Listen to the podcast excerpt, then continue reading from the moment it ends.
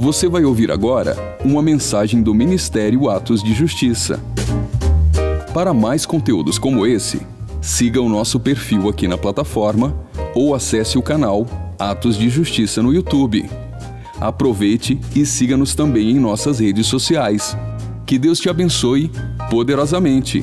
E lembre-se, viva todos os dias da sua vida por causa daquele dia. Abra comigo 2 Coríntios, no capítulo de número 10. Aleluia. Deus é bom, glorificado, exaltado seja o nome do Senhor, para sempre e eternamente. Aleluia. 2 Coríntios 10, a partir do versículo 3. Amém? Você que achou, digam glória. Quero ler aí um pouquinho sobre esse texto que nos ensina sobre é, as regiões celestiais, sobre a batalha que acontece nas regiões celestiais. Nos ensina também como vencer e sobre algumas armas que nós precisamos para vencer essa batalha. É, também nos deixa aqui dicas das armas com quais nós somos atacados pelo nosso inimigo. Então, a importância de entender é, por ser uma guerra travada onde nossos olhos físicos não vê, é onde nós não contemplamos, e ele vai falar disso, é, de uma guerra que não é militada na carne. Né? Então é preciso ter um entendimento é, e saber como avançar, saber como não cair nessas ciladas do inimigo. Então, 2 Coríntios 10, a partir do versículo 3, diz assim: Porque andando na carne, não militamos segundo a carne, porque as armas da nossa milícia não são carnais, mas sim poderosas em Deus para a destruição das fortalezas, destruindo os conselhos e toda altivez que se levanta contra o conhecimento de Deus, e levando cativo todo entendimento à obediência de Cristo e estando prontos para vingar toda desobediência, quando for cumprida a vossa obediência. Amém? Pai, eu quero concordar aqui em oração com a igreja, em oração, Senhor, com o pastor Augusto, que já liberou sobre as nossas vidas, te dando toda honra, toda glória, todo louvor, toda adoração, e pedindo que a graça do Senhor seja derramado Buscamos, Pai, a sabedoria que é do alto, a sabedoria do céu, e para isso refutamos tudo aquilo que vem de nós mesmos, tudo que é um conhecimento simplesmente ou meramente humano. Eu quero declarar que isso não nos interessa, Pai, porque sabemos que a verdade que nos liberta é aquela que vem com sabedoria do céu. Por isso, nos dá esse pão, esse pão vivo que alimenta, esse pão que nos nutre, essa água que nos limpa, essa água que nos lava. Libera, Senhor, sobre as nossas vidas, essa palavra que é pura, que é verdadeira, que vem como uma flecha, que ela venha com fogo, como uma flecha com as pontas incendiando de fogo, a entrar dentro do nosso coração, a dividir a alma do espírito, a separar juntas e medulas, a discernir nossas intenções, a discernir os nossos segredos guardados, a discernir aquilo que precisa de luz dentro de nós. Lança, Senhor, a tua palavra sobre as nossas vidas. Acampa aqui quantos anjos forem necessários, de hierarquia e patente que o Senhor julgar necessário. Já queremos repreender toda ação em volta desse ambiente físico, toda ação de bloqueio, toda ação no reino espiritual que se coloca com altivez, que se coloca contrário a esse tempo e aquilo que o Senhor quer fazer nas nossas vidas. Nós calamos a voz do inimigo e nós declaramos, declaramos, declaramos debaixo do poder e do sangue de Jesus toda ação espiritual de bloqueio no ambiente, declaramos por terra agora, agora, agora. Tomamos autoridade nesse lugar, como igreja do Senhor em Cristo Jesus, autoridade nesse lugar, nesse ambiente físico e celestial, em nome de Jesus, em nome de Jesus. Se você concorda, diz um amém. Amém. Nós queremos então falar um pouquinho sobre essa essa guerra espiritual que nós vivemos de maneira constante, e ela é travada em um endereço que a Bíblia nos dá, nesse texto, em texto como na carta de Efésios, falando dessas regiões celestiais onde acontece uma batalha, né, no segundo céu, aonde os anjos se movimentam, aonde também demônios se, mov se movimentam. E nós sabemos que aqui é a nossa verdadeira guerra. E, e ele vai dizer com clareza, iniciar: olha, nós não militamos segundo a carne. Porque é, é comum nós queremos no, nos perder em algumas batalhas e, e dar vazão a uma militação é, humana, né, com o nosso entendimento, com a nossa maneira de pensar, envolvendo nossas emoções. Porque afinal, tudo isso faz parte de nós. Nós somos um ser interior né, que mistura a nossa mente, nossa razão, nossas emoções, nossos sentimentos e tudo que nos afeta no nosso complexo interior, às vezes se envolve. Mas ele diz: nós não militamos uma guerra nas regiões celestiais com a nossa carne. Por isso ele vai falar: existem armas que são poderosas em Deus para destruir algumas fortalezas, né? E às vezes nós pensamos e lemos esse texto como fortalezas, principalmente físicas, né? Eu mesmo, por quantas vezes, no início da minha fé, eu olhei para esse texto e olhava para uma circunstância e pensava que Deus estava mostrando né, uma fortaleza como uma circunstância física, como um dia mau, como um dia difícil. E não deixa de ser, porque muitas coisas afetam né, por fora, é, envolvem pessoas, envolvem situações, envolvem circunstâncias. Isso de fato.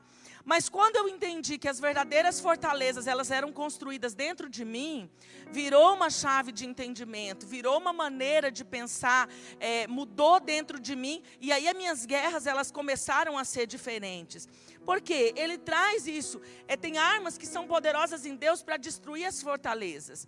E com isso, eu e você aprendemos que muitas guerras nós não temos vitória no externo, porque não conseguimos superá-las dentro de nós.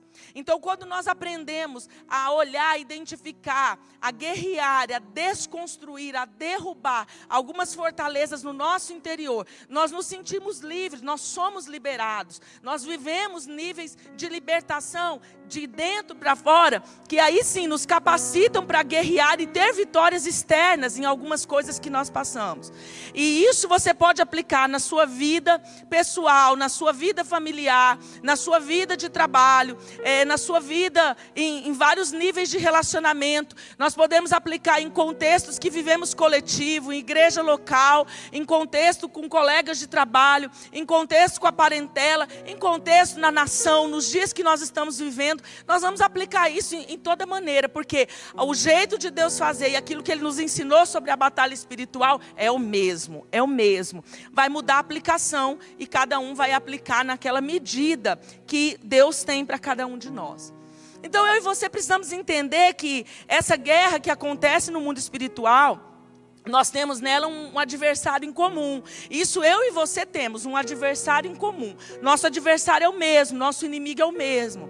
E ele é ardiloso, né? Ele vai buscar conhecer as suas áreas fracas, ele vai conhecer, ele vai procurar conhecer aquilo que te torna vulnerável. E ele se aproveita dessas áreas fragilizadas, de áreas às vezes não tratadas, às vezes de situações internas que vão possibilitar ele construir exatamente essas fortalezas. Ele se fortalece nisso e às vezes ele nos ataca de dentro de nós né, ali de, é, é, munido de armas, né, escondido nas próprias fortalezas que estão dentro de nós. Muitas vezes é dali que eles nos, nos atacam. Por isso eu aprendi a valorizar é, é a resolução né, de re, realmente destruir aquilo que vai contra a palavra, que está armazenado em mim, que está dentro de mim. E eu vi o quanto de êxito que isso me dá na batalha externa.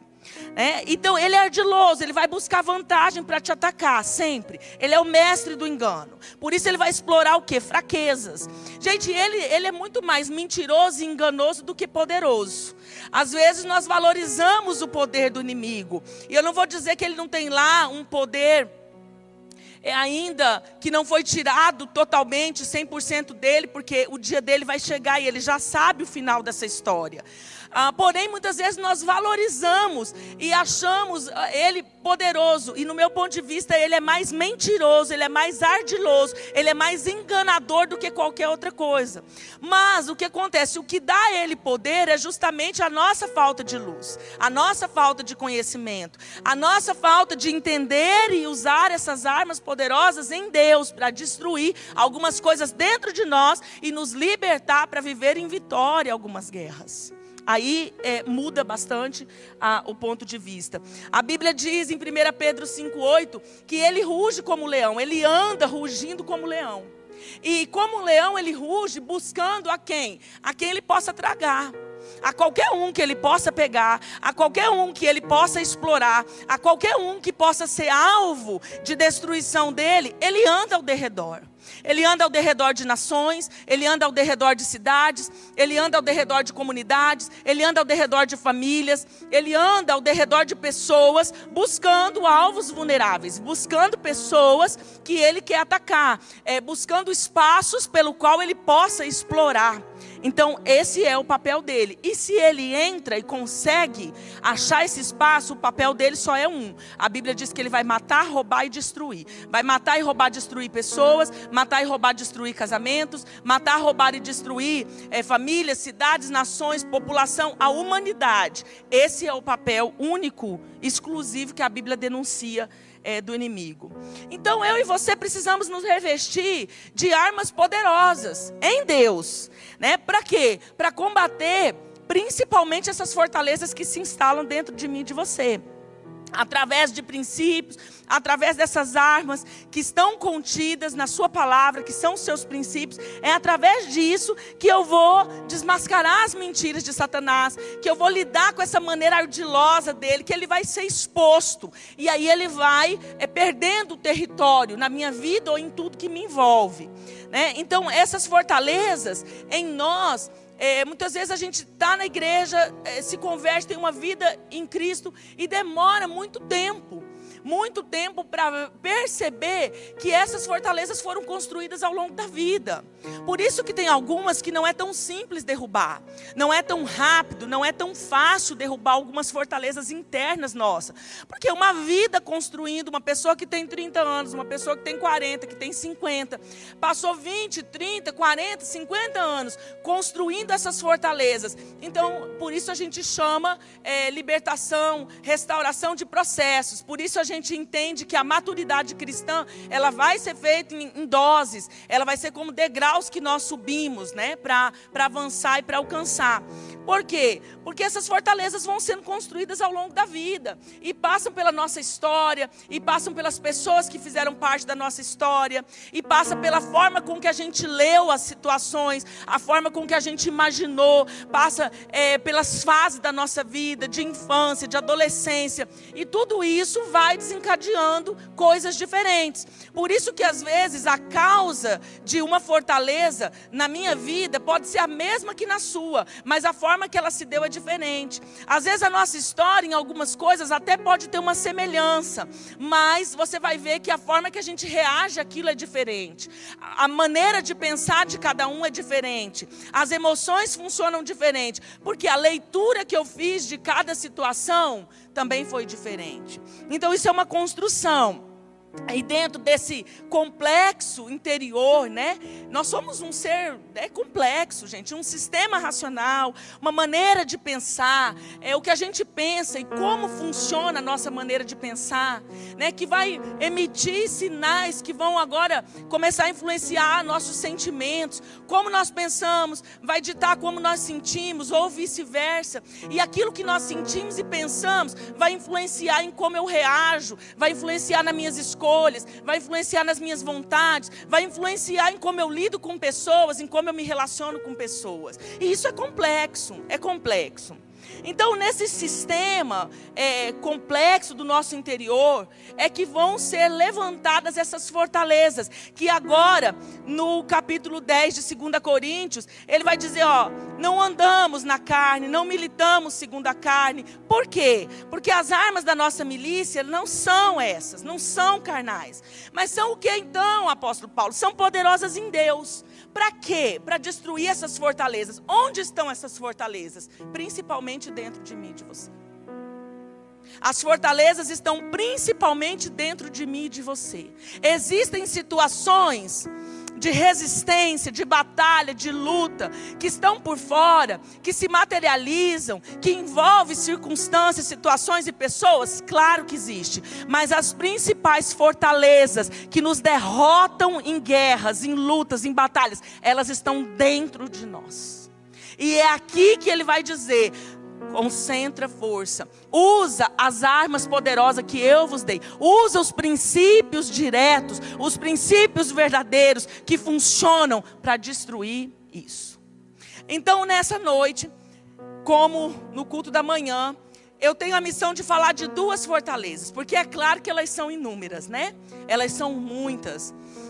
Mas eu quero aqui é, falar de duas principalmente. E eu quero começar falando da fortaleza do medo. É a primeira que hoje nós vamos botar uma bomba e explodir tudo. O que tiver aí no medo, o que tiver alicerçado no medo dentro do seu interior, eu já estou chamando o mundo espiritual. Uma explosão aqui. Vai explodir de dentro para fora. Vamos arrebentar com essa fortaleza. Amém?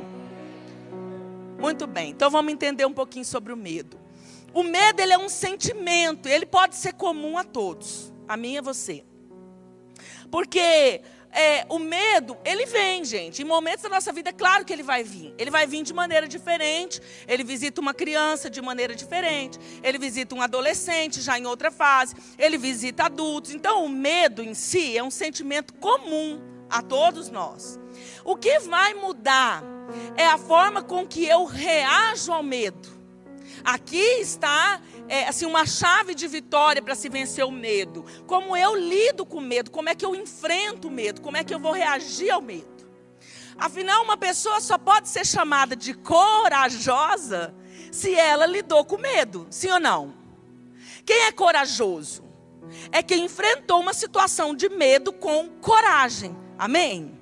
Então, o medo, é, ele vai ser comum, a visitação do medo vai ser comum. Mas como eu me deparei com medo, como eu enfrentei o medo, aqui está o segredo. Isso que vai fazer a diferença. Então, uma pessoa só pode ser chamada de corajosa se ela enfrentou o medo. Então, a questão não é o medo vir nos assolar vez ou outra, não é nós sentirmos medo. A questão é como eu enfrento ele. Por quê? Porque se eu não enfrento ele de maneira adequada, se eu não enfrento ele, se eu não reajo ele de uma maneira certa, se eu não me revisto dessa coragem em Deus para enfrentar o medo, eu vou me tornar refém do medo. Aí aqui está o problema. Quando nós nos tornamos refém do medo, aí a gente pega um caminho perigoso e cárceres são instalados e prisões são instaladas. E infelizmente, muitas pessoas estão presas em algumas fortalezas de medo, é, de situações que já faz muito tempo que aconteceu. Só que o problema é que aquela prisão modula você para os dias de hoje. Aquela prisão, ela interfere em como você faz suas escolhas hoje. Aquela aquela prisão ela interfere em como você se comporta hoje, em como você se relaciona hoje. Aqui está a grande questão. Então, é, o salmista, Davi, no Salmo 55, versículo 4 e 5, é, eu acredito que essa versão aqui é a NVI, mas ela tem uma clareza que eu amo, porque ele diz assim: O meu coração está acelerado, os pavores da morte me assaltam o temor e o tremor me dominam, o medo tomou conta de mim. Quantas vezes nós nos vemos exatamente como ele? Né? Esse coração acelerado, hoje nós podemos chamar de uma crise de ansiedade aguda. Né? Uma crise de ansiedade crônica e que pode evoluir para uma crise de pânico, ou às vezes nada tão grave, mas o coração que acelera, né? O medo faz isso. Ele disse: "Olha, pavores de morte estão me assaltando". E aqui, se você for ler o salmo todo, o contexto é o quê? Uma guerra física. Ele tinha inimigos físicos, ele tinha várias questões com pessoas, várias questões com uma circunstância específica, que vão ser diferentes na minha vida e na sua. Algumas até a gente vai viver em conjunto, porque aquilo que a gente vive coletivo, né, que ataca o nosso coletivo, seja uma comunidade, seja um, um país, seja uma cidade, a gente vive isso junto. E às vezes a gente vive algumas guerras dessas sozinho, às vezes a gente vive entre família, às vezes vive entre casal. Mas olha o que ele diz: meu coração está acelerado. Eu já vejo aqui um ataque cardíaco nele. O meu coração está batendo mais forte do que o normal. Ele observou. Então ele falou assim: é um medo que já está passando do limite. É o que ele está descrevendo, né? Porque já começou a movimentar o corpo dele já começou a ter reações no seu corpo. Aí ele descreve: tem pavores de morte que estão me assaltando. E engraçado, quando ele fala assalto, ele está falando de um roubo, né? Está me roubando. Está roubando o quê? Por que, que ele estava dizendo que estava assaltando? Porque não pediu licença para entrar. O medo veio visitá-lo sem pedir licença para entrar. Ele não pediu licença, ele não avisou, ele nem bateu na porta, ele não disse, eu posso aí te visitar. Ele veio roubando suas emoções, ele veio roubando seus sentimentos, ele veio assolando seu coração, sua alma, é, sem pedir para entrar, porque o ladrão ele vem para isso, ele vem dessa forma, roubando, matando, destruindo assaltando. Então ele usa essa palavra assalto, né? Pavores de morte estão me assaltando. Quantas pessoas são golpeadas por esse, por esse pavor, visitadas às vezes no noturno, às vezes no sono, às vezes em situações específicas. Tem gente com ciclo é que passam por esses ciclos de pavor, de visitação, inclusive da morte, de tempos em tempos. Se você for ver a cada seis meses, uma vez por ano, a cada três meses, uma crise com as mesmas características. Então é, vem um medo é, apavorante, vem um medo assaltando, roubando um lugar dentro de você, dentro das pessoas. Aí ele diz assim: temor e tremor me dominam. Então o que, é que eu entendo aqui? Aqui não é um temor no sentido de reverência a Deus.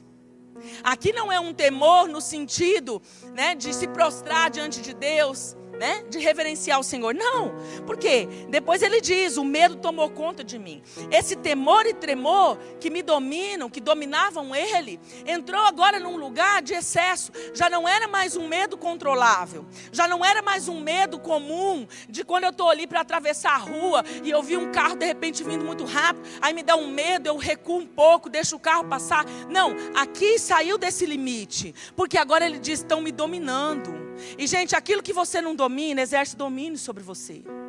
Tudo aquilo que nós não dominamos, ele tem um lugar de domínio. Aqui se estabelece uma cadeia, aqui se estabelece uma prisão. Aquilo que eu não domino, me domina. Por isso eu tenho que saber como lidar com essas fortalezas. Por isso eu tenho que aprender como lidar com essa guerra que nós não militamos na carne, não militamos na carne. E nós vamos nos perder se nós enfrentarmos guerras como essa na carne. Nós vamos nos perder se nós enfrentarmos guerras como essa na nossa razão. Temor e tremor me dominam. E agora o medo toma conta de mim. É claro que se esse medo, ele está descrevendo que está no seu interior, isso vai afetar o seu exterior, sim ou não? Você acha que essa prisão, na condição que ele descreve, não ia afetar as coisas por fora com ele? Impossível de não afetar. Por mais que talvez ele passasse essas angústias no quarto. Por mais que talvez ele passasse esses momentos de pavor e tendo o seu coração assaltado, tendo o seu interior assaltado, por mais que ele vivesse isso no quarto, que ele vivesse isso sozinho, que ninguém soubesse o que estava nesse coração, mais cedo ou mais tarde isso afeta o seu exterior. Isso vai pular para fora, isso vai escorrer para fora, isso vai entrar nas suas relações, nos seus relacionamentos, vai entrar no seu emprego, vai entrar no seu ministério, em alguma área da sua vida ou em várias várias áreas da sua vida. Você pode ser mutilado se não entender e não aprender como resolver isso, como destruir essas fortalezas. Amém, queridos? Bom, então os medos eles podem ser diversos, eles podem ser de vários tipos. E aí cada um que mapeia o seu, amém? Vou só dar algumas sugestões aqui. Você pega a parte que te toca. E se eu não falar nada daquilo do que são os seus medos, que o Espírito fale e você esteja sensível, amém?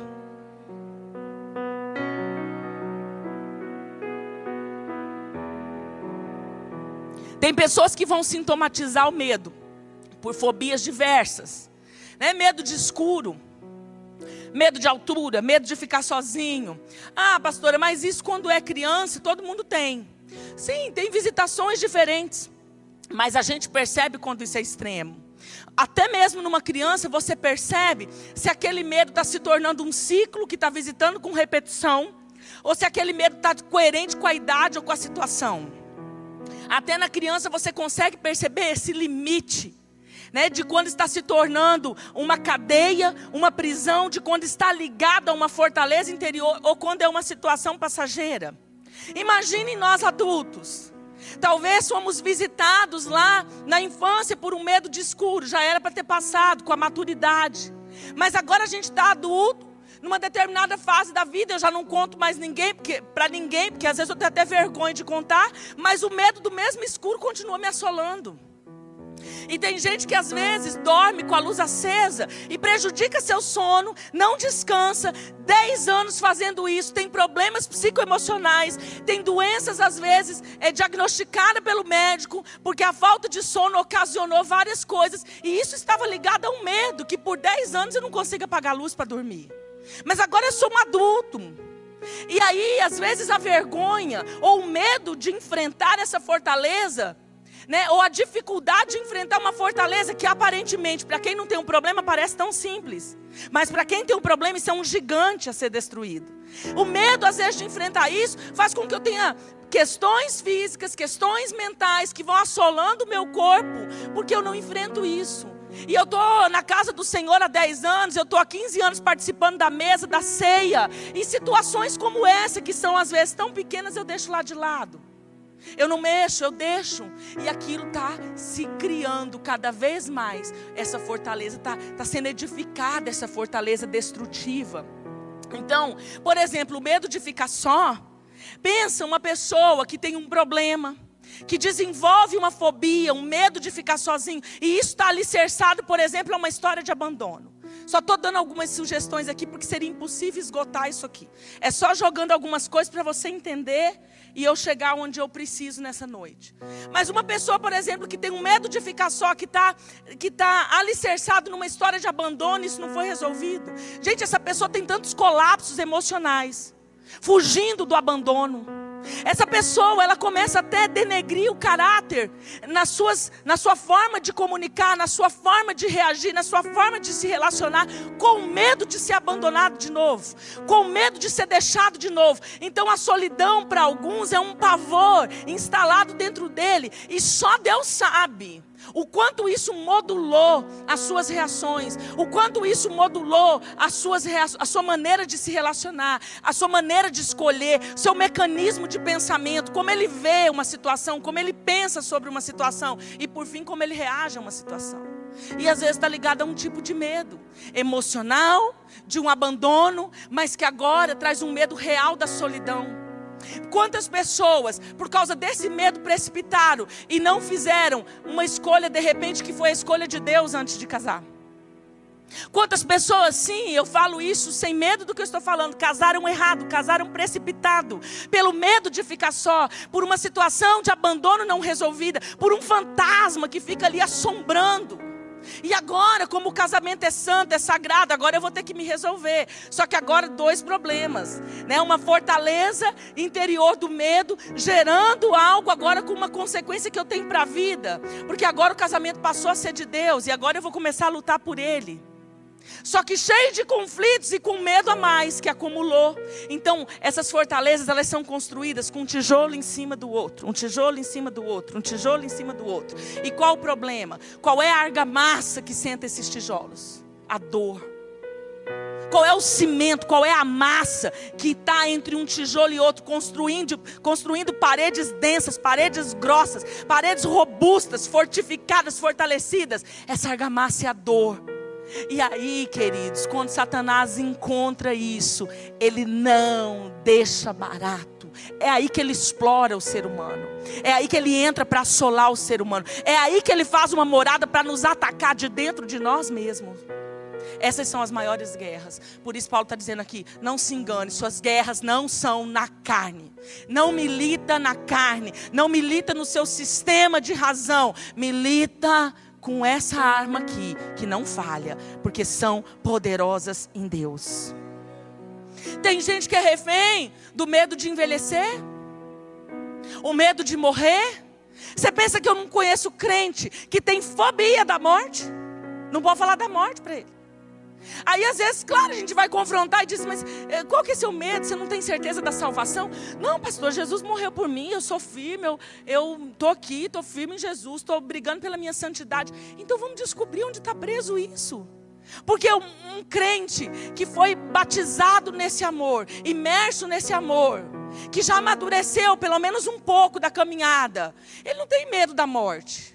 Ele pode ter na carne, ninguém está né, procurando a morte com exceção né, da única pessoa trabalhosa nessa igreja que fica, ficava fazendo isso, tirando ele, ninguém, ninguém fica procurando a morte. Né? A gente não tem, nem gosto, não é, não é gostoso morrer. Ninguém tem prazer, vou ali morrer, ó, oh, que maravilha. Mas, no meu espírito, eu tenho uma convicção o quê? É ruim passar pela morte, tem uma agonia a morte, mas eu sei da convicção do meu futuro. Então não é um medo que pode assolar, me apavorar, me tirar né, do chão. Então, quando esse limite, eu passo esse limite do medo e começa esse pavor descrito no Salmo 55 me apavorar em qualquer assunto, né, seja na morte ou qualquer assunto, alguma coisa ali tem que estar fortalecendo aquilo. Medo da dor física, né, medo da dor emocional, como eu citei o abandono. Né? Tem pessoas que, para não ser rejeitado de novo, para não sentir essa dor da rejeição de novo, ela faz loucura. Tem gente que faz loucura com medo de sentir a dor da rejeição. E às vezes eu encorajo algumas pessoas a sentir essa dor para vencer o medo. Para ele sentir o amor inundando. Porque a cura do medo está relacionada ao amor de Deus. E eu falo, você não vai experimentar enquanto você não enfrentar. Então a questão não é os medos que me assolam, é como eu enfrento isso. É como eu reajo a isso é, é os princípios de Deus que eu vou usar como armas de guerra para vencer isso. Tem pessoa que tem um medo, né, um pavor de fracassar. Às vezes está num trauma. Às vezes está numa palavra liberada por uma figura de autoridade. Às vezes está numa falência que já aconteceu há 20 anos e não superou. Mas tem um medo de fracassar. Ah, pastora, todo mundo tem medo de fracassar. Não, gente, a gente não gosta de fracassar. Mas o medo, se você deixar ele virar um cárcere, você não arrisca mais em nada. Você não vai mais para lugar nenhum. Você fica preso no medo, por causa de uma situação não vencida. Então tem pessoas que têm medo de errar, medo de fracassar, medo de receber uma crítica. E aquilo dá um pavor, é uma fobia. Ninguém gosta de ser criticado, mas tem pessoas que é o extremo. Ele faz, faz, faz, faz, faz tudo, mas a motivação não é simplesmente acertar para que o nome do Senhor seja glorificado, é para fugir de uma crítica, é para fugir de uma reprovação. E aí está o problema. Então eu tenho que identificar o que que vem sobre a minha vida que gera esse, essa coisa ruim no estômago, que gera esse frio na barriga, que gera esse pavor, ou a descrição do salmista aqui no Salmo 55, que acelera meu coração, que me dá um pavor de morte. Até que ele né, chegou no final e confessou: o medo me dominou. Tem pessoas, gente, que passam anos sem enfrentar, às vezes, uma confissão. E eu nem estou falando de confissão para pessoas, eu estou falando de confissão para Deus. Às vezes, alguns eu tento convencer, a, a sua libertação está no falar. Fala. Não, não falo, tenho medo de falar. Às vezes a situação está no medo de um filho, em contar algumas coisas para os pais, às vezes a gente encoraja. Você vai viver uma libertação como você nunca viveu. Abre sua boca e fala. Olha nos olhos dos seus pais e fala. Ou o contrário, os pais com os filhos, ou o marido com a mulher, ou a mulher com, com o marido. Você pode ver que as, as situações que você vai abrir a sua boca para falar, que mais vão te libertar, são as que mais te angustiam. É, tem gente que às vezes vai passar por um momento, um aconselhamento, uma conversa, né? uma conversa com o marido, com a mulher. Ah, pastora, foi uma luta aquele dia, eu entendi que não era para ter. Não era para acontecer. Falei, pois entendeu errado. Você não está vendo que a luta era para te tirar? Porque na hora que você falasse sua libertação era real, era genuíno, o medo está te apavorando, você está sendo bloqueado. Encara isso, enfrenta isso, olha seu inimigo de frente, derruba esse gigante de uma vez por todas. Então, como você reage ao medo? Aqui está a questão, porque os medos vão vir. Então, existe, gente, um limite. Existe um momento que nós chegamos no limite do medo. E nesse momento você só tem duas opções, e eu também. Ou nós vamos enfrentar o medo, ou a gente se torna escravo dele. Eu não posso deixar de lembrar da situação do cachorro. Você ri, né? Vou te entregar de novo. O Luzineu contou uma história para mim que ele passava na, na vizinha da avó. E a casa, né? Acho que é mais ou menos assim. A vizinha sempre tinha um cachorro, mas o cachorro sempre estava preso, né? No portão. E aí o cachorro latia, aprontava. E ele nem aí, né? Você parece que até fazia uns fusquinhos pro cachorro, mas passava. Passava para lá, para cá, para lá, para cá, estava preso. Um dia ele passou e ele não viu que o portão estava aberto. Aquele dia o cachorro não estava preso. E aí, gente, a hora que ele olhou o cachorro, né, que vai. Aí ele falou, ele, ele lembra disso, ele falou assim: eu só tinha duas opções. Ou eu ia fugir, mas ele ia correr atrás de mim, possivelmente ia pegar e me morder. Ou eu ia encarar. Aí ele me conta que aquele medo, ele estava tão apavorado, tão apavorado, que se transformou numa coragem. Aí ele olhou para o cachorro, encarou o cachorro e ah, fez mais feio do que o cachorro. O cachorro deixou ele quieto. Né? E aí ele falou que ele lembra da infância dele, a, a primeira situação que ele enfrentou o medo com coragem. Mas foi o próprio medo que o fez reagir assim. E às vezes eu estou diante de pessoas ou diante de situações minhas que eu, eu lembro dessa experiência dele. Eu falo, ou agora, ou eu enfrento o cachorro, ele vai me morder. Por quê? Tem situações que se você deixar seu inimigo vai crescer para cima de você e ele vai te prender no medo e você não sabe o que isso vai gerar se você deixar passar. Você não consegue perceber, porque a fatura do cartão que a gente passa só chega dali uns dias. Então, no mundo espiritual, Demora um pouco mais às vezes, mas a fatura chega, ela chega. Então você não sabe o que aquela fortaleza vai fazer com você, como ela vai operar no seu sistema racional, como ela vai operar na sua forma de reação. Por isso, toda fortaleza de medo, quando o Senhor revela, quando eu percebo, eu tenho uma responsabilidade de usar as armas espirituais e destruí-la. Destruí-la. Então, quando eu enfrento uma situação que me amedronta, eu tenho a oportunidade de vencer de verdade o problema. O problema que está atrás do sentimento de medo. O sentimento de medo é só o sintoma, mas ele está, ele está alicerçado em alguma situação, em alguma palavra, em algum acontecimento, em algum engano na sua mente. De alguma forma ele está ali, te apavorando, te amedrontando. Mas tem uma situação por trás disso. Quando eu fujo da situação que me amedronta, provavelmente eu vou me tornar escravo. E é aqui que as prisões da alma se instalam. É aqui que as, os cárceres da alma se instalam. Então essa ação se torna espiritual, estabelecendo esses cárceres, essas prisões. Vou falar aqui um pouquinho de pelo menos duas consequências do medo pontuais. Ah, uma pessoa que tem cativeiros de medo, que tem cárceres de medo, seja eles quais forem. Eu dei alguns exemplos aqui e creio que o Espírito Santo completa aquilo que a gente não, não fala. Mas o sintoma, você pode, às vezes você não sabe a causa, mas o sintoma fica fácil de identificar. Por exemplo, tem pessoas inseguras que a sua reação de insegurança crônica está ligada ao medo, a uma situação específica. E essa insegurança nem sempre se manifesta em toda a minha vida. Às vezes eu não sou uma pessoa insegura em tudo.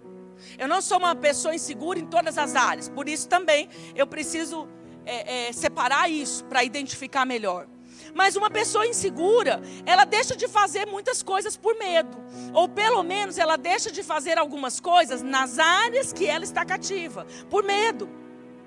Talvez ela é uma pessoa super segura, como mãe, como pai, ou como profissional, mas ela é insegura no ministério, ela é insegura na sua maternidade, ela é insegura, talvez, sua, no seu curso, quando ela está em sala de aula. Então, assim, nem sempre afeta tudo, apesar que algumas pessoas têm uma insegurança crônica que afeta quase todas as áreas da vida. Então, a insegurança, ela começa sutil. Ela começa sutil. Ela começa brotando uma dúvida na alma da pessoa, no coração da pessoa.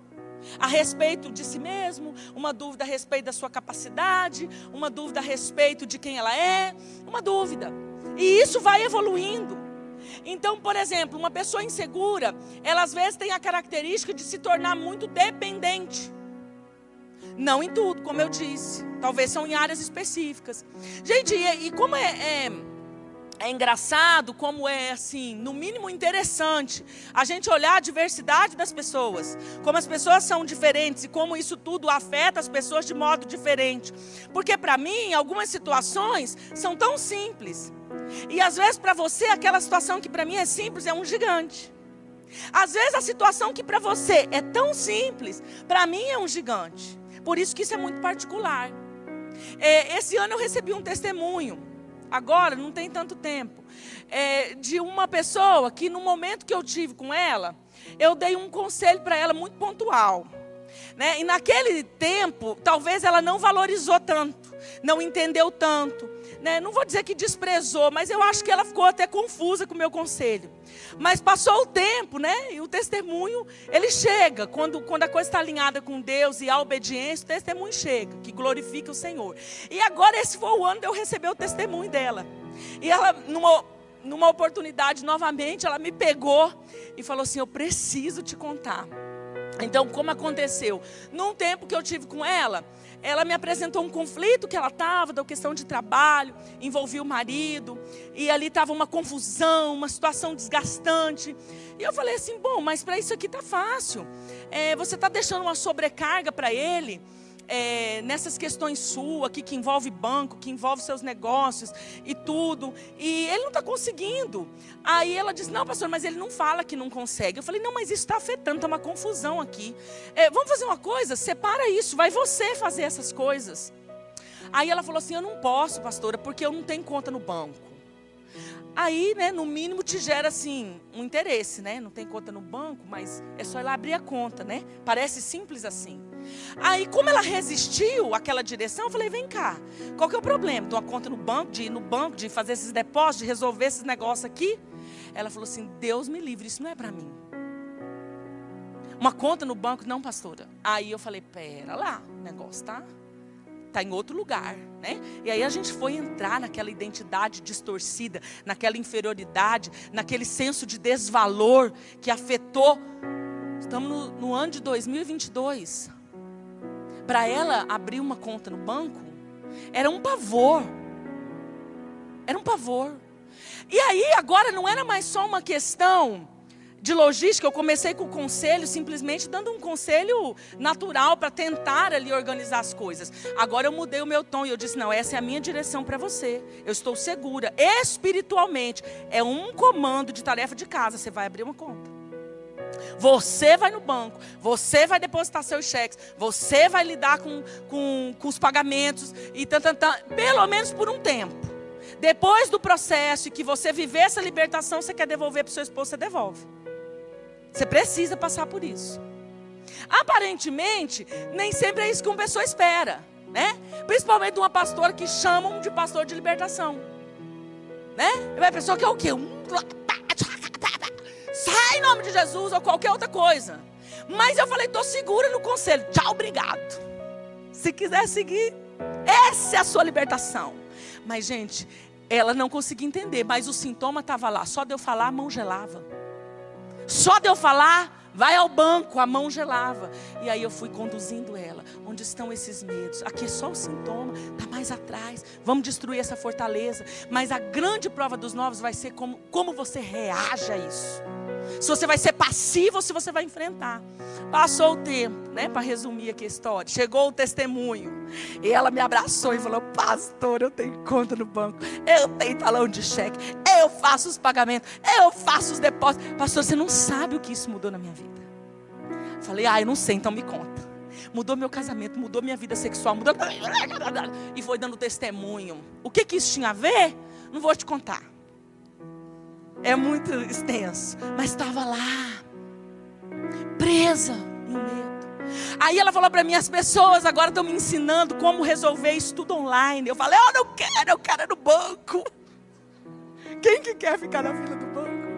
Pois ela quer. Ela fala, pastor, não sei quando isso vai passar, mas para mim no banco é o máximo. Eu vou, eu tenho o maior prazer, eu desço, eu vou, eu vou digna. Eu entro no banco com a minha bolsa, eu fico na fila, eu enfrento a fila. Eu falei, tá bom, daqui a pouco você enjoa também. Mas vive seu momento. Vai indo pro banco, até esgotar isso. É como você reage. É como você enfrenta algumas situações que na sua razão vai parecer bobo. Vai parecer simples, mas são chaves de suas vitórias. Que depois que você enfrenta aqui dentro, vai externalizar. Vai te dar um outro nível. Então, pessoas inseguras, dependentes demasiadamente. Tudo que você depende demasiadamente de alguém, questiona, confronta. Ah, eu, eu tenho carro, é, mas é, não, dirigir não é para mim dirigindo é para mim, eu já tentei, não dá, e eu vou dependendo, dependendo da carona, dependendo do cônjuge, dependendo eh, do, do filho, dependendo, dependendo, dependendo. Confronta. Qual o seu medo? É, eu reprovei três vezes na prova. Quais os seus medos? Por que não encarar? É como você enfrenta o medo. É como você reage a isso. É o que você confronta que estão por trás das situações. Mas o meu conselho é: não se deixe dominar. Se você fica refém. Toda vez que você se coloca cativo a uma situação que está te amedrontando, você está refém. E qual é o problema? Que a hora que você se põe por refém, você vai obedecer o diabo.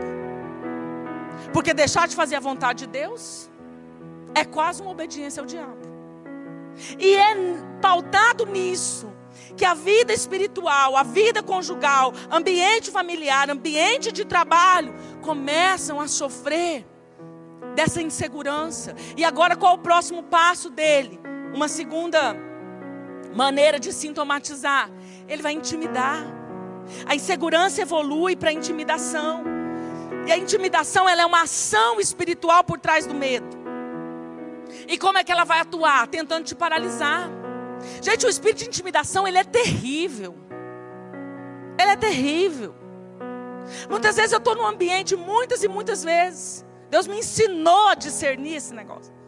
Eu discerno quando o espírito de intimidação ele toma um lugar, ele toma um ambiente. Isso reflete na tua maneira de pensar, isso reflete nos teus sentimentos, isso reflete no seu corpo físico. Você vai ter reação dessa ação de intimidação. Ou você vai bater o pé e aprender a enfrentar isso com armas espirituais. Ou essa, essa ação maligna vai te dominar.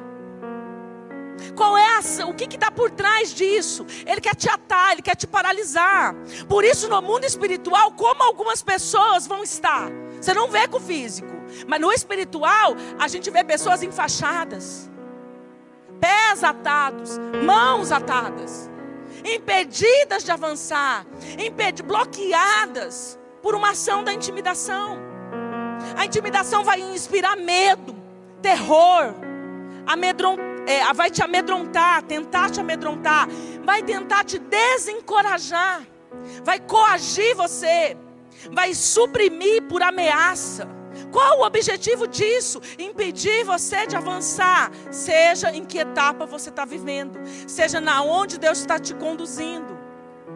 Impedir de você avançar profissionalmente, impedir de você avançar como um pai, impedir de você avançar como uma mãe, impedir você de avançar no projeto de Deus na sua vida, no propósito de Deus na sua vida. Então ele deixa as pessoas ali paralisadas, atadas presas nessa insegurança, mas agora mais do que isso, intimidadas.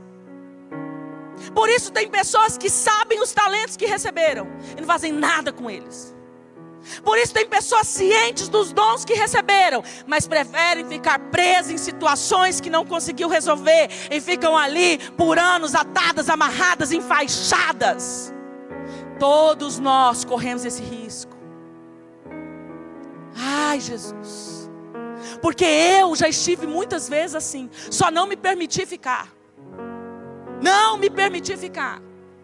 Agora, a tentativa dele nessa intimidação é contra todos nós, atacando-nos de maneira diferente. Por quantas vezes eu me vi assim? Mas não me deixei ficar refém, ainda que fosse difícil enfrentar, ainda que custasse algumas coisas, e cada vez em níveis diferentes. Mas não, não, não aceito, não aceito ser refém dessa ação, não aceito estar presa nessa ação, não aceito estar enfaixada, não aceito estar bloqueada. Não, não e não. Esse é o lugar que Deus tem para você. 2 Timóteo 1, 6 e 7. Ele dá um conselho, dizendo assim: Por cujo motivo eu te lembro que despertes o dom de Deus que existe em ti, pela imposição das minhas mãos. Porque Deus não nos deu espírito de temor, medo de novo, mas de fortaleza, de amor e de moderação. Ele está dizendo: desperta, a responsabilidade de despertar é minha e sua. Ele está dizendo: não foi o espírito de medo.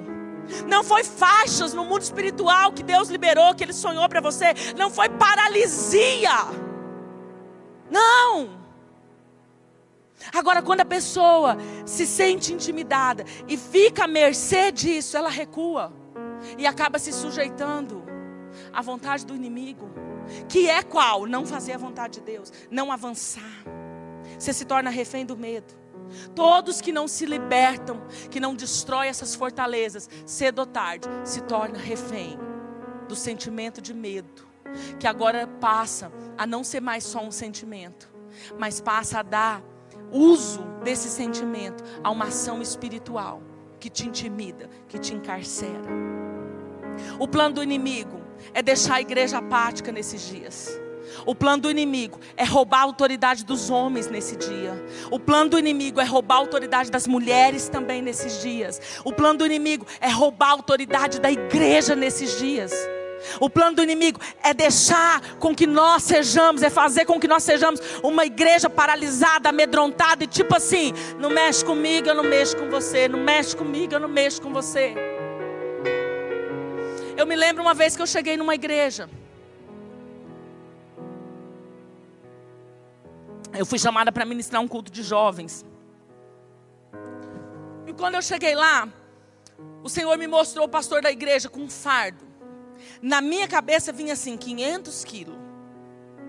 E ele estava assim, curvado na minha visão. E um negócio em cima dele. E me vinha isso, 500 quilos. Mas eu fui lá convidada para falar para o culto de jovens. Falei, Deus, o que, que o Senhor me mostrou isso? Não vou falar sobre fardo, não vou falar sobre peso, não vou falar sobre libertação. Vou pregar para jovens. O Senhor falou: meu propósito com você aqui não é esse. Mas tudo tem o seu tempo, tudo tem o seu momento. E a gente precisa ser sensível à hora de falar. Nem tudo que Deus te mostra, você tem que falar. Fui embora. Passou, veio um outro convite. O pastor me chamou para ir lá ministrar a libertação. Falei, ih, o fardo. Ah, acho que não resolveu. E aí passou isso, o pastor me chamou para uma mesa com a esposa dele. E me cutucou. Falei, agora não tem jeito, vou ter que falar a visão. Quando ele entrou num determinado assunto, falei, pastor, no primeiro dia que eu fui na igreja, eu te vi assim, assim, assim, assim. Ele falou, pastor, é assim que eu me sinto. É assim que eu me sinto. Eu falei, então eu vou te dizer. O senhor está lutando contra um demônio que está lá no altar. Só que o senhor está guerreando com ele com medo. Sabe por que está um fardo? O senhor está muitos anos sem enfrentar e no meu ponto de vista, o senhor já até sabe ou desconfia que o senhor está dividindo o altar com o demônio. E aí o senhor está assim, ó, não mexe comigo, que eu não mexo com você. Não mexe comigo, que eu não mexo com você. O inimigo está assim contigo. Fica na tua que eu fico na minha. Fica na tua que eu fico na minha. Aqui, ó, para Satanás. Não, não, não. Fica na tua que eu fico na minha. Isso é prisão de medo. Você vai enfrentar. Você vai enfrentar. Você vai dizer: ah, ah, aqui não, aqui não. Na minha casa não. Comer na minha mesa não. Comer da minha comida não. Comer dos meus sentimentos não.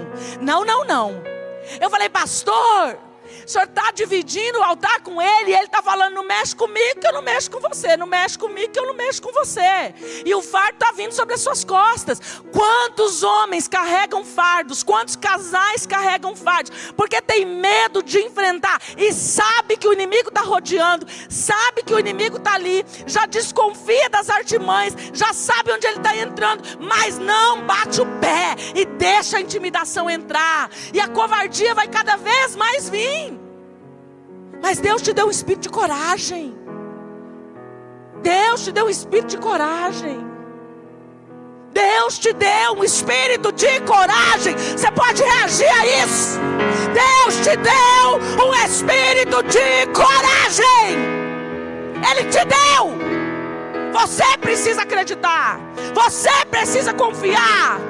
Tem situações que você vai ter que chamar para você e dizer: Eu vou resolver.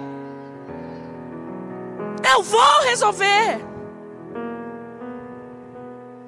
Como é que a gente destrói essa fortaleza, pastora? Está aqui tudo na Bíblia. Graças a Deus que a Bíblia tem receita para tudo. O negócio é uma bússola. 1 João 4,18. Versão da NVI. No amor não há medo. Pelo contrário, o perfeito amor expulsa o medo. Porque o medo supõe castigo. Mas aquele que tem medo não está aperfeiçoado em amor. Todo cativeiro de medo precisa receber uma medida a mais de amor.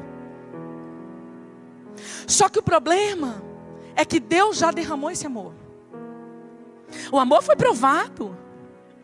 A maior história de amor. A prova mais perfeita de amor na cruz foi por mim e por você. O amor já está disponível, então qual é a questão? Eu aqui sou bloqueada para receber. Então eu preciso ir nesse lugar, Deus. Eu quero uma medida de amor, porque entenda isso, a medida de amor te aperfeiçoa, e nesse caso aqui te aperfeiçoa em coragem. Ele diz que o amor lança fora o medo. Porque o medo, ele supõe castigo, o amor não, supõe conserto supõe conserto. Tem coisa que não depende de você, mas você vai andar na palavra. Se os outros não querem, problema. No que depender de você, você vai ficar aqui. O amor dele te encoraja. O amor dele te encoraja. Queridos, quantas pessoas eu às vezes converso com donos de empresas eu digo, você está refém do medo. Você está refém do medo do seu funcionário. Isso não está aqui no físico, está dentro de você. Desconstrói isso. Encontra onde está isso. Medo, às vezes, de colocar uma situação no lugar. Medo de machucar com confronto. São tudo desculpas. Medo de disciplinar. Às vezes você vai precisar disciplinar um filho. Às vezes você vai precisar corrigir com a vara. Há medo de perder, medo de deixar ir. São tantas desculpas que a alma vai vir. Medo que alguém vai pedir as contas. Medo do que vão falar. Ah, são tantas desculpas que a alma vai te apresentar. Mas eu quero te dizer que toda situação de medo que você não enfrenta, você se torna refém dela. Você se torna refém dela. Muitos não têm a medida suficiente dentro de si desse amor. E a partir do momento que você se deixa ser aperfeiçoado pelo amor, os fantasmas vão embora. Os fantasmas que ficam vindo de tempo em tempo causa das situações que você não enfrentou. Eles têm que ir embora. Eles têm que ir embora. Se deixa ser aperfeiçoado. Joga essa insegurança nele. Lança, lança a intimidação nele. Corre, se joga nele. Ele vai te aperfeiçoar em amor. E você vai experimentar uma medida que, junto com esse amor, vem a coragem de enfrentar, vem a coragem de resolver.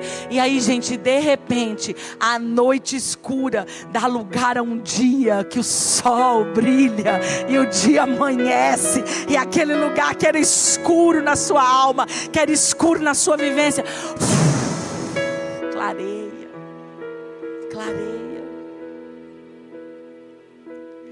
Muito bem. Ainda que rapidinho, mas eu vou falar dessa segunda fortaleza que anda junto com medo. Porque às vezes a gente se pergunta: por que, que eu não consigo receber uma medida a mais que me tira do medo? Uma medida a mais de amor? O que, que me bloqueia? Porque se a Bíblia está afirmando que eu sou aperfeiçoado no amor, o medo vai embora. Que o, o, verdadeiro amor lança fora o medo. E eu entendo que ninguém experimenta o amor de Deus de uma vez. Eu não tenho essa ilusão. A gente vai experimentando medidas maiores. Medidas maiores. Então, por que eu não tenho a medida suficiente para combater essa fortaleza de medo tal, tal, tal que se instalou na minha vida? Aí vem, a resposta disso vem a segunda fortaleza que eu quero deixar nessa noite, que é a fortaleza da culpa. Medo e culpa andam muito juntos. E mais uma vez, se eu não sei entender e eu não sei resolver espiritualmente a culpa, eu vou ficar refém disso. A culpa é um outro sentimento destrutivo que pode tentar aprisionar uma pessoa, vai definhando uma pessoa. Uma pessoa presa no cativeiro de culpa, ela pode desenvolver um quadro depressivo crônico. Às vezes sofre com aquilo anos. Você não consegue perceber. Às vezes, racionalmente, ela não tem resposta para como emocionalmente ela está assim. Mas às vezes é uma culpa. Está junto com medo, nem sempre, mas andam muito junto. A culpa, ela pode gerar um fardo tão pesado sobre a pessoa que carrega esse sentimento, é que esse peso, ele vai fomentar, ele vai pressionar ainda mais o bloqueio. Então ela se sente mais intimidada ainda. O duo de culpa e medo é destrutivo. É um golpe fulminante para paralisar uma pessoa. Então a culpa ela vem, ela tira a paz. Ela impede o crescimento, ela impede o teu desenvolvimento em diversas áreas, em uma área específica ou assolando todas as áreas da sua vida. Cada caso um caso. O sentimento de culpa, ele vai tirando a paz, a ponto de sufocar de tal forma que muitos casos de suicídio, que infelizmente são consumados, têm uma culpa não resolvida por trás. Então o espírito de morte, ele assola. Se Davi, contando ali a história do Salmo 55, ele não tivesse se posicionado e batido o pé, essas cordas da morte que assombravam ele iam às últimas consequências. Porque é assim que ele faz. Então, para entender o que é culpa, né? Culpa é a responsabilidade por um dano, né? É uma falta, é um delito, é algo cometido. Juridicamente, poder, poderia usar o termo ato ou omissão repreensível ou criminosa. Uma falta voluntária, um delito. Por isso se paga pela culpa. Ação que ocasiona propositalmente danos a outro. Né? O sentido religioso da palavra, não cumprimento de um mandamento, né? uma violação da lei, uma quebra da lei, ou seja, um pecado. Agora, o que nós precisamos discernir na culpa, falando assim, bem rapidinho e pontual, que para mim é, é chave para se lidar com a culpa. Primeira coisa, eu preciso discernir o que é falsa culpa e o que é culpa verdadeira. Né? Quem me ouve falar disso sabe isso quase que de cor. Mas, gente, é tão simples e é tão importante. Isso aqui é um divisor de água na vida de muitas pessoas. Separar suas culpas. O que é culpa verdadeira o que é culpa falsa. Como assim, pastora? Porque a falsa culpa é eu não cometi o delito. Se culpa é cometer o delito, né? Seja juridicamente um crime ou seja biblicamente um pecado, eu tenho uma culpa. Agora, a culpa falsa eu não tenho. Eu não devo aquilo. Eu não tenho responsabilidade naquilo. Então, por que, que eu me sinto culpado? Porque aí entra o engano de Satanás. Ele instala uma mentira. Por isso, uma fortaleza que te prende na culpa mesmo, sem você ter sido culpado. Ele instala uma mentira, um engano que sempre vem por falas, ou sempre vem né, uma afirmação que alguém fez, ou uma situação que você viveu, ou a leitura que você fez de uma situação, mesmo que não houve fala, mas foi assim que você entendeu. E aí, Satanás ele vai se apegar aqui, encarcerando isso numa mentira, num engano. E ele é ardiloso, como eu disse no começo. Ele é ardiloso e ele vai realmente procurar é, trazer essa culpa falsa. Nós precisamos cuidar muito para que a religião não nos encarcere nisso. Quando Jesus falou lá em Mateus 11: Vinde a mim os que estão cansados e oprimidos, e eu os, os aliviarei. Tomai sobre vós o meu jugo, aprendei de mim que sou manso e humilde de coração. Que ele vai falar, porque o meu jugo é suave, o meu fardo é leve. Ele estava aqui lidando com a hipocrisia religiosa da época. Por quê? Os religiosos não cumpriam nem a palavra de Deus e ainda arrumavam mais o dobro, o triplo de mandamentos por conta deles mesmos e encarceravam as pessoas. Então, gente, aquilo que a Bíblia não chama de pecado, eu não posso pôr culpa de pecado. E a igreja às vezes encarcera as pessoas em lugares que não estão sendo, é, onde nós não estamos violando a Bíblia. Tem coisas que são usos, tem coisas que são costumes, tem coisas que são doutrinas, tem coisas que é o meu jeito de fazer, é o jeito atos de justiça de ser. Mas isso não é uma violação da palavra de Deus, algumas coisas. E a religião faz com que alguns se sintam encarcerados, culpados.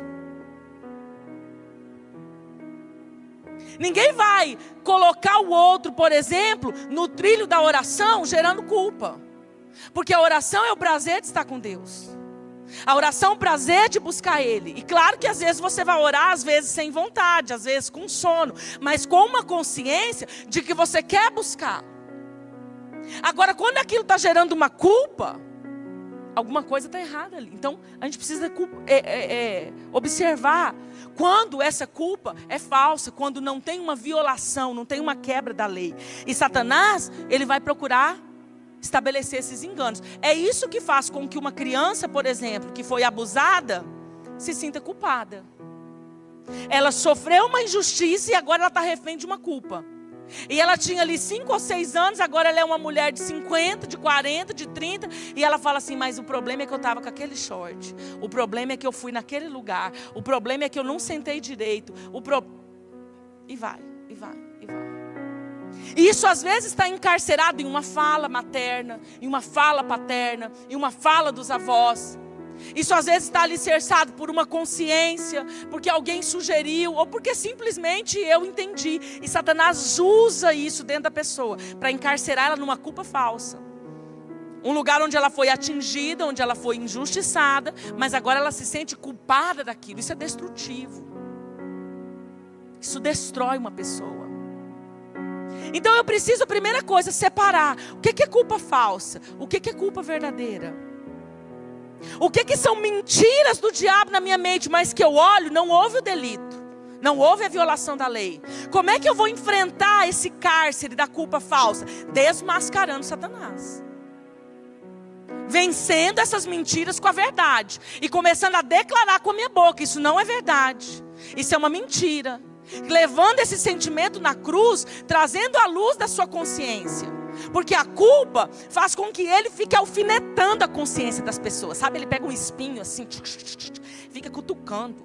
São golpes na consciência da pessoa. Tem pessoas que têm pesadelos, tem pessoas que têm insônias, tem pessoas que são reféns de remédios perpetuamente para dormir porque não lidaram com as culpas. E se ela andar junto com medo, então, misericórdia. Bom, mas tem a culpa verdadeira. Então eu preciso separar. Qual é a culpa verdadeira? A culpa verdadeira é o qual eu sou responsável. Tenho, ou eu tenho pelo menos parte de responsabilidade. As duas é possível ser resolvida. Graças a Deus pelo sangue de Jesus. Amém, irmãos? Graças a Deus pela obra do Calvário. Completa, perfeita. Uma vez feita para todo sempre. Graças a Deus por. Então eu tenho como resolver a culpa verdadeira? Claro que eu tenho. O problema é que às vezes eu não resolvo. Ela fica lá. Então a culpa verdadeira, eu primeiro preciso entender, ela é necessária. Porque eu tenho que ser confrontado com a culpa. Eu preciso entender a culpa. Eu preciso, às vezes, me sentir sim culpado. Eu vou me sentir culpado. Ah, pastora, mas isso é ruim, mas é necessário, porque aquilo que eu sou responsável, se eu já não sinto nada, estou indiferente àquilo, a minha mente está cauterizada. Por isso que tem pessoas presas em pecados e ela fala assim: ah, mas eu, eu, eu não sei nem se é pecado, não, porque eu, Deus não me incomoda. Você não ouviu assim? Assim? Umas coisas já assim? Ah, não sinto nada Deus me incomodar. Mas, gente, está aqui na Bíblia que é pecado. Não precisa te incomodar, está escrito. A questão é que o meu espírito já não está mais sensível a sentir aquele incômodo. Então eu vou vivendo, vou vivendo. Eu me moldo a um pecado que eu não resolvi. E aí eu acho que isso nem me gera peso de culpa. Então, nesse sentido, a culpa por algo que eu sim sou responsável é necessário. Senão eu estou cauterizado eu, eu perdi a sensibilidade de discernir isso. Então agora o diabo vai pegar isso para acusar. Se ele acusa alguém de uma culpa falsa, você imagina se ela for verdadeira? Você imagina se ela for verdadeira? A especialidade dele é o quê? A acusar. Porque a primeira especialidade, ele, te, ele, ele vai insistir com você para você pecar. Ele vai te tentar, ele vai armar ciladas, ele vai te incentivar, ele vai te empurrar de todas as formas para o pecado. Depois que você peca, ele é o primeiro que vem acusar. Ele só esperou você errar, agora ele vem. Então, o mesmo que te facilita o pecado, agora, claro, vai ser o mesmo que vai vir acusar. E Apocalipse 12, o versículo 10 diz: O qual diante do nosso Deus os acusava de dia e de noite. Aqui diz que ele é acusador dos irmãos, é acusador da igreja. Então, esses golpes de acusação, eles são o pano de fundo de doenças terríveis, como algum, alguns quadros depressivos. Essas agulhas, sabe, furando a consciência, como um martelo, martelando o tempo inteiro. Golpes de acusação. É o pano de fundo de crise de ansiedade. Não, claro que não de todos. Não estou generalizando de forma nenhuma. Mas é, é o pano de fundo de muitas doenças do pânico. Culpa verdadeira, não resolvida. Pesadelos, insônias. Agora, tem um jeito de eu lidar com a culpa verdadeira? Claro que tem. A primeira coisa, eu não posso transferir essa culpa. E é a nossa maior tentação. A nossa maior tentação é transferir a nossa responsabilidade de quem cometeu um delito, uma violação da lei ou qualquer alguma coisa e não resolver isso, nos responsabilizando por isso. Essa aqui é a primeira situação, eu empurro para o outro. Então eu, eu tiro os argumentos do diabo por meio de um processo de redenção genuíno, não falsificado. Não vai adiantar a gente falsificar com Deus. Empurro para lá e vida que segue. A culpa está ali em você. Está ali. Gente, tem mulheres que homens também que sofrem por anos, mesmo estando dentro da igreja, por uma culpa de aborto. Porque a culpa é verdadeira. Se eu abortei, consenti o aborto, ou paguei o aborto, ou né, consenti, seja o homem ou a mulher, eu estou envolvido numa morte. A culpa é verdadeira. Ela tem razão de ser e ela é pesada. Porque é um sangue inocente derramado. No mundo espiritual, isso tem sim um valor imenso. Agora, o sangue de Jesus é o caminho para que eu resolva isso e limpe. Aí eu não resolvo. E eu também não aceito que aquilo lá tem mais nada a ver com o problema que eu estou passando hoje. Porque nós somos bons em espiritualizar os pecados. Ah, faz tanto tempo, eu não era crente, eu não sabia de nada, e, não, e deixo isso lá. Essa culpa destrói pessoas. E às vezes eu nem percebo que vem de lá. Quantas pessoas emocionalmente, quantas mulheres emocionalmente, está com todas aquelas impressões de dores e de mortes ali dentro, mas nunca enfrentou isso. Então a culpa verdadeira, seja por um adultério, seja por um aborto, seja por um roubo, qualquer que seja o delito, a violação que eu cometi, a culpa verdadeira eu vou lidar com ela responsavelmente. A primeira coisa, sou responsável. Vou assumir isso. Pastora, como que eu assumo? Começa assumindo diante de Deus. É o primeiro passo, e importante, porque tem muitos que não têm coragem nem de assumir diante de Deus. Parece, parece uma coisa simples, mas eu te garanto que muitos não conseguem assumir nem diante de Deus.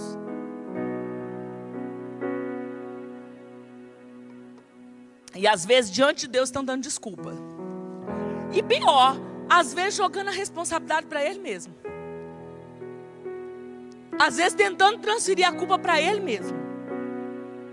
Muito bem, então como é que eu vou lidar com essa culpa verdadeira? Um arrependimento genuíno. Eu começo mudando a minha mente. Eu começo assumindo, aceitando, realmente me tornando responsável. Mas, pastor, isso me gera mais culpa. Mentira. Tá? Vou desconstruir isso. É mentira. Mentira. Não aceite isso. Ah, mas se eu me vejo assim, aí que eu me sinto culpado. É mentira. Encare o processo. Não transfira a culpa. Aí vem uma, uma coragem que você precisa, medos que você precisa enfrentar para assumir. Para lidar com culpa verdadeira é assim que funciona. Aí vai passar por um processo que é desconfortável. Porque enfrentar a culpa vai gerar um momento de tristeza. E nós muitas vezes queremos correr disso. Queremos correr da tristeza, do desconforto da alma, da vergonha. Tem gente que tem é, receio de resolver algumas coisas com Deus, porque tem vergonha de falar com Deus de algumas coisas. E eu vou te dizer que tem coisa que a gente faz que dá vergonha mesmo. Dá vergonha. Mas agora é hora de enfrentar. A culpa verdadeira, você se enfrenta o processo. É assim que você tira os argumentos que estão fustigando você. Que vez ou outros fantasmas aparecem. 2 Coríntios 7. 8, 9 e 10 diz assim: Porquanto, ainda que vos contristeis com a minha carta, eu não me arrependo. Ele está dizendo assim: Eu sei que vocês ficaram tristes, mas eu não me arrependo, não. Embora já me tivesse arrependido por ver que aquela carta vos contristou. Ele está dizendo: Ó, eu até me arrependi de ter mandado a carta, porque vi que vocês ficaram tristes quando leram, mas já passou. Não me arrependo mais, não. ah, embora já tivesse arrependido por ver que aquela carta vos contristou, ainda que por pouco tempo. Agora eu folgo, não porque foste contristados, mas porque fostes contristados para arrependimento. Pois fostes contristados segundo Deus, de maneira que nós, que, que por vós, perdão, de maneira que por nós não padeceste dano em coisa alguma porque a tristeza, segundo Deus, opera arrependimento para salvação, da qual ninguém se arrepende, mas a tristeza do mundo opera morte. Gente, tem um processo de tristeza para lidar com a culpa. É natural, precisa ser passado. Por quê? Pelo que eu disse, não, eu estou cauterizado, estou insensível, não sinto nada. Fiz um monte de coisa e nada me toca. Que vem essa tristeza. Em nome de Jesus, você recebe? Recebe? Recebe. Que vem a tristeza que gera vida, a tristeza que gera esperança, a tristeza que gera conserto, a tristeza que é para arrependimento da salvação, da sua vida, dos seus consertos, da plenitude que você está buscando. Ele está dizendo: Ó, oh, quando eu li, quando eu vi que vocês leram a carta e ficaram tristes, puxa, eu me arrependi até de ter mandado. Mas por pouco tempo, logo passou. Porque eu vi que essa tristeza gerada, ela foi uma tristeza segundo Deus. E quando Deus gera essa tristeza, tem um propósito.